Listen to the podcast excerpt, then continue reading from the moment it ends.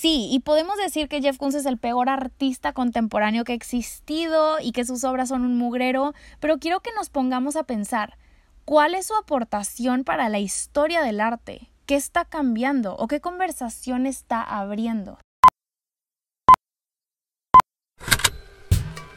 Con Hablemos Arte vamos a hacer que hablar de arte sea algo común, aunque no sea nada común y que sea de todos, no solamente el experto te lo juro que no te vas a aburrir. Buenos días a mi gente bonita de Hablemos Arte, les doy la bienvenida y las gracias por estar aquí otro miércoles de podcast junto conmigo. Estoy muy muy contenta de tenerlos aquí porque el día de hoy vamos a hablar de uno de los artistas más controversiales, pero que a pesar de sus polémicas, su popularidad no disminuye. Y este es el único, el inigualable Jeff Kun, señoras y señores. Si no lo conoces, ni te apures porque ya sabes que en este episodio les voy a platicar todo el chisme de este compadre, todo sobre su vida, sus obras, cómo es que llegó a convertirse en una de las figuras más reconocidas del arte contemporáneo, mi opinión sobre su trabajo y al final va a ser un poco diferente porque sí les voy a dar mi opinión de Jeff Koons, lo que pienso así sin filtro. Es un artista complicado y que hasta yo me, me pongo híjole, me pongo hasta nerviosa dando mi, opinión de Jeff Koons porque es, confusa, hasta yo me confundo. Pero quiero que hablemos también de, cómo juzgamos artistas o cómo dar nuestra opinión, ¿ok? Que la tenemos que basar en información y la tenemos que basar en cosas que, tenemos que ir aprendiendo, no solamente hablar por hablar, todos tenemos una opinión y no y no por eso vamos a desacreditar carreras de artistas. Pero en fin, les quería dar como un spoiler alert nada más para que supieran qué esperarse de este episodio. Em, entonces, bueno, de verdad que la historia de este artista se me hace un temazazazo porque su trayecto es todo menos común y corriente y de aquí no te vas a ir tú sin aprender algo nuevo, ya dije. Y como ya saben, hago un podcast del artista siempre aquí, como pues lo estoy haciendo ahorita, y después un video eh, de una de sus obras en, mi canal de YouTube, que me pueden encontrar como Hablemos Arte, igual que en Instagram, Twitter, en todas mis redes. Ahí vamos a hablar de una de sus obras más famosas y de las que todos tenemos duda, yo creo. Entonces, si estás escuchando este episodio el miércoles 24 de junio que lo saqué, eh, el video va a estar entre jueves y sábado, porque como ya les he platicado, no han dado eh, al 100. Eh, he estado como medio rara, sin ganas y creo que es súper normal. Digo, he platicado con ustedes eh, estas, estas semanas sobre esto y sé que varios también se sienten igual y agradezco un chorro que me han tenido tanta paciencia con, con los temas y que a veces no, como que no estoy en el mood, pero en fin, me ha costado trabajo, pero aquí seguimos y no nos rendimos. Así que bueno, oficialmente una vez dicho esto, ahora sí, corre y se va corriendo con Jeff Koons artista americano que nace en Pensilvania en 1955. Su papá era comerciante de muebles y su mamá costurera, y aunque muchos el día de hoy lo critiquen porque dicen que ni viene de papás artistas o que se movían en el mundo del arte y que él no sabe nada de arte, esto es mentira. Mentira completa porque desde los nueve años, imagínense esto, nueve años empezó a adentrarse a este mundo recreando obras de grandes maestros. ¿Lo pueden creer? Jeff Koons pintando eh, obras de artistas clásicos, qué locura. Esto fue algo que su papá siempre lo impulsó muchísimo, lo ayudó y le fue muy bien. Eh, su medio favorito, como les digo, era la pintura y fue así que eh, terminó estudiando en el Art Institute de Chicago, cosa que lo lleva a entrar a trabajar en 1977 a los 22 años en el MoMA de Nueva York. Este, qué locura, ¿no? O sea, cómo desde chiquito empieza su carrera como pues muy privilegiado pero estudiando arte, que creo que eso es algo que no muchos saben, eh, que sí estudió arte. Pero bueno, eh, se da cuenta de algo en ese momento, 1977, cuando está trabajando en el MoMA, de algo que solamente Warhol había descubierto en su momento, que era que para ser artista no solamente se necesita pasión, sino billete y cabeza, que del amor al arte no se vive, que esto sí estoy muy de acuerdo, yo Roberta, ¿verdad? Pero más adelante voy a profundizar en este tema. Entonces, como le llega esta realización de, híjole, no, tengo que ser más que artista y tengo que meterme en otra cosa, le empieza a dar curiosidad del mercado del arte, ¿ok? De cómo funciona el negocio del arte. Eh, y es cuando decide meterse al mundo de los negocios, más específico, se aleja del arte y se convierte en un corredor de Wall Street en Nueva York. ¡Ámonos! ¿Qué tal? Nada menso. Y les digo, esta sí es una historia fuera de lo común, porque ¿quién se esperaría que un artista fuera un corredor de Wall Street? Una locura, ¿no? Entonces, total, le va muy, muy bien ahí, oigan, muy bien, conoce a mucha gente y lo más importante es que conoce todo sobre cómo funcionan los negocios, cómo funciona el dinero, las ventas, las tranzas, la promoción, las estrategias, el marketing, cómo vender, en fin. Eh, él siempre dijo que adentrarse a este mundo le permitía estar económicamente estable y hacer las obras que él siempre quiso hacer de manera correcta. Porque como les digo, a una corta edad él se da cuenta que de artista no le iba a hacer. Entonces dice, ¿cómo puedo empezar a hacer dinero para eventualmente yo hacerme, eh, pues dejar a mis papás en paz, ¿verdad? Y yo eh, ser libre económicamente. Fue solamente así que oficialmente empieza a hacerse un nombre, ¿ok? Desde sus inicios, como ya lo estamos viendo, su carrera artística es marcada por la autopromoción, la publicidad, alianzas estratégicas, todo lo que aprendió en Wall Street lo aplicó a su marca, que es pues Jeff Koons, ¿no? Entonces Kuhn se convirtió, escúchenme bien, en el primer artista plástico que contrató a un asesor de relaciones públicas para que lo ayudara a darse a conocer y funcionó a la perfección se convirtió en un empresario, en un empresario y en un artista hecho y derecho. Esto creo que es admirable y que ha logrado lo que pocos logran hacer, que es vender en masas y que todo el mundo hable de él. Esto es algo otra vez que solamente Andy Warhol había hecho exitosamente en su tiempo.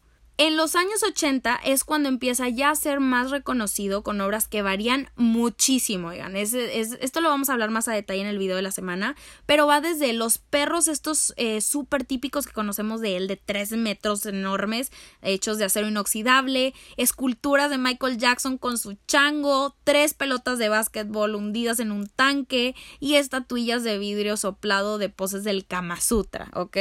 Digo, Jeff Koons tiene toda una colección gigante de obras, pero esas son como las más conocidas, todas que aunque a primera instancia nos parezcan absurdas, tienen una idea detrás de acuerdo al artista, ¿ok? Siempre les digo, no hay que juzgar por qué tan fácil se ve hacer, sino lo que significa. Pero la verdad es, les voy a ser bien honesta, para mi gusto, hay algunos conceptos que tiene Jeff Koons que dices, no seas payaso, hombre, o sea, ay, no sé, hay cosas con las cuales no concuerdo con Jeff Koons, pero en fin, lo acepto y se vale, lo respeto, ¿no? Entonces, ok, seguimos en los años 80 y ya le empezaba a ir muy bien. Cuando en medio de una era de consumo, consumo en masa, ¿no? Capitalismo, dinero, dinero, dinero, decide abrir su primer taller en Nueva York con más de 30 artistas para que le ayudaran a hacer sus obras. Pero ¿cómo, Roberta? ¿Poco no me digas que Jeff Koons no hace sus obras? Así es, señoras y señores. Abrió un estudio con gente que le ayudaba a dibujar los cuadros, a moldear las esculturas, pintar las estatuas y él supervisaba el trabajo. Y hoy en día este taller que le hace sus obras tiene a más de 150 trabajadores. Imagínense esto, es un taller gigante. Esta es una de las razones por las cuales la gente ama, ama desacreditar a Jeff Koons, porque él, él mismo no es el que hace sus obras, pero aquí les va un spoiler alert.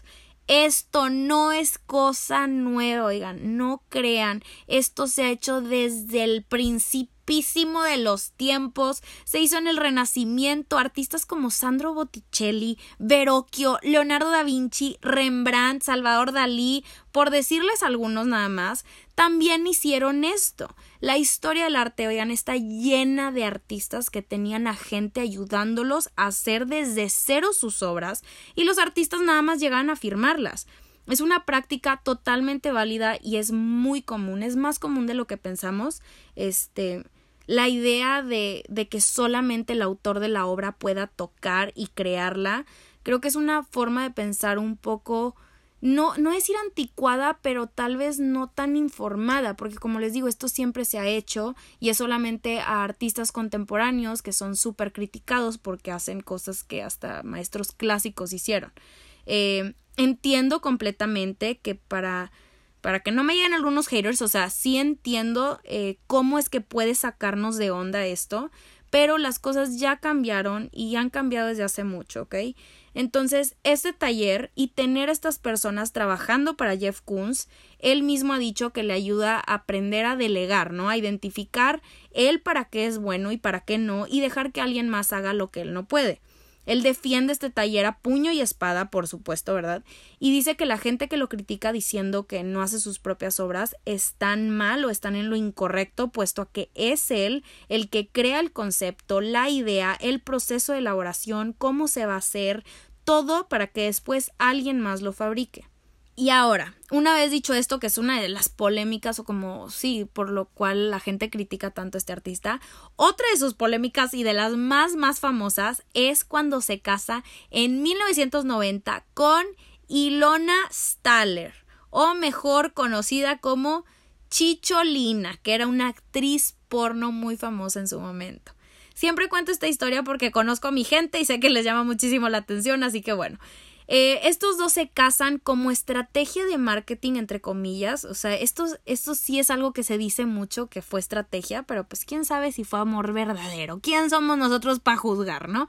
Eh, pero dicen que fue estrategia porque a ambos les sirvió muchísimo eh, este amor para venderse porque y para que supiera el mundo quiénes eran, porque Chocolina salía en todas las revistas súper importantes en las que Jeff Koons salía en su momento, como les dije, él ya era famosillo, y Jeff Koons aprovechó para hacer una de sus obras más controversiales, que una de ellas eran fotografías donde esta, esta mujer, donde ella y él recreaban posiciones y escenas sexuales que esta colección creo que se llama Made in Heaven, que la hacen en 1991 y eventualmente hacen esculturas de estas fotografías y hacen una colección entera de estatuillas de vidrio soplado donde hacen poses del Kama Sutra.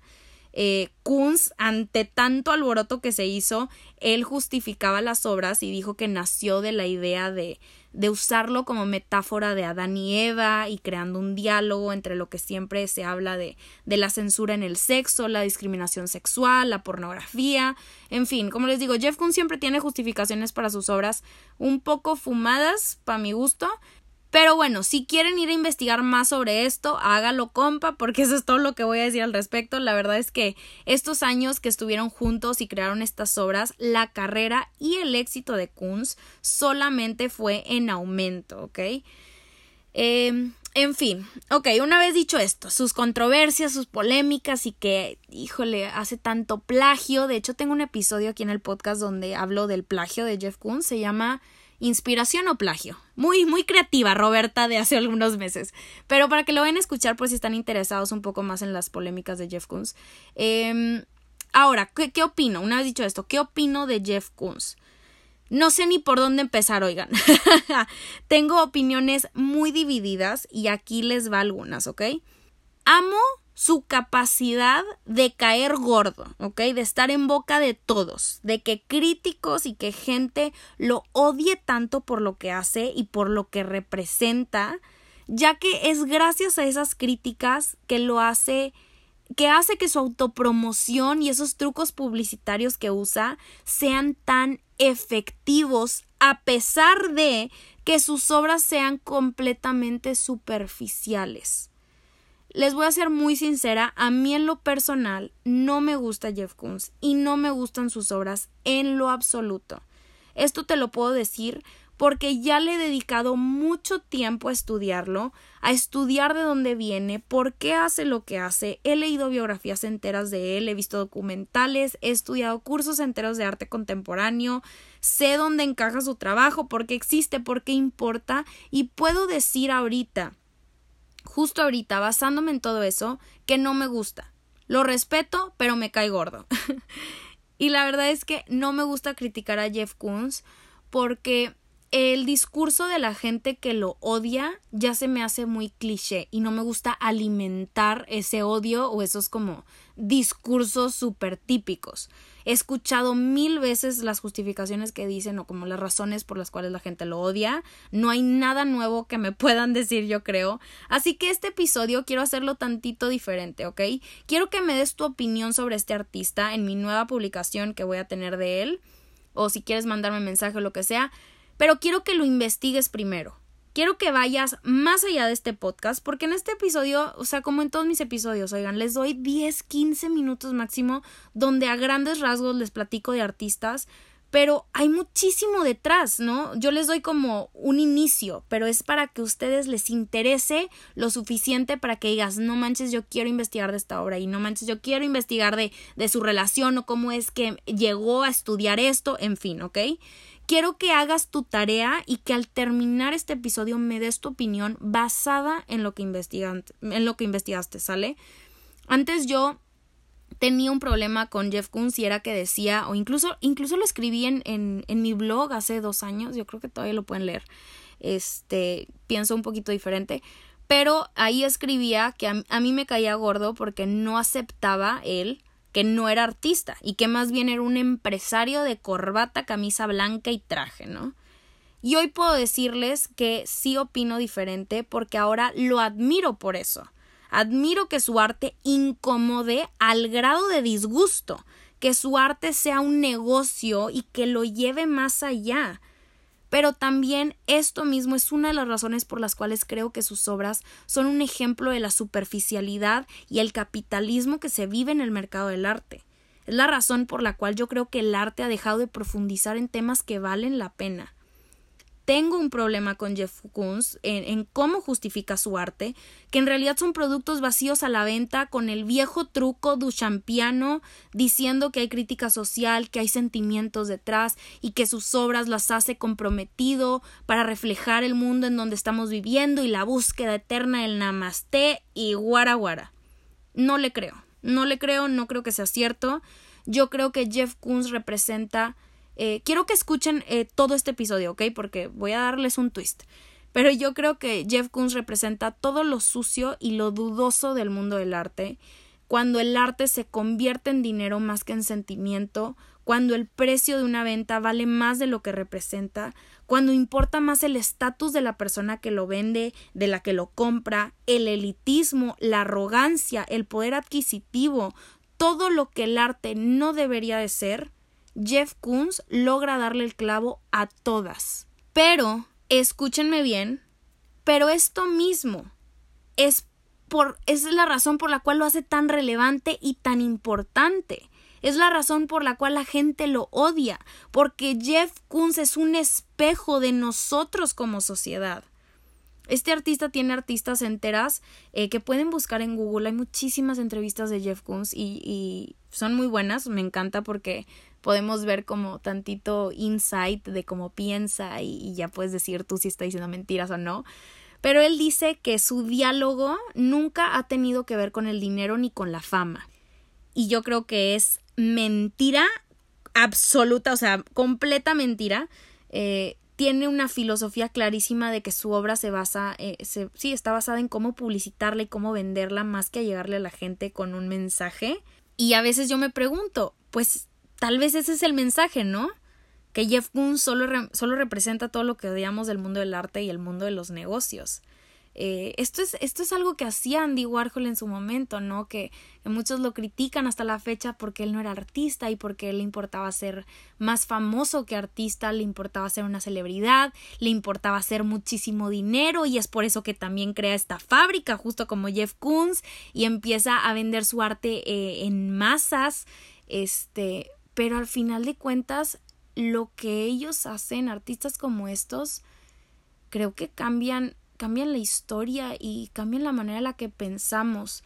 Mi opinión, como se darán cuenta, cambia muy seguido porque leo, investigo y me informo diario de artistas importantes, artistas que marcan la historia, que están haciendo historia, y Jeff Koons es uno de ellos. Por eso mi opinión puede parecerles un poco confusa, o al menos creo yo que parece confusa, porque sí son muchas cosas que pienso sobre él.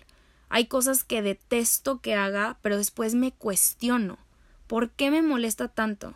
Y llego a conclusiones como las que les acabo de dar, ¿no? Que tal vez porque ese es el objetivo de Jeff Koons.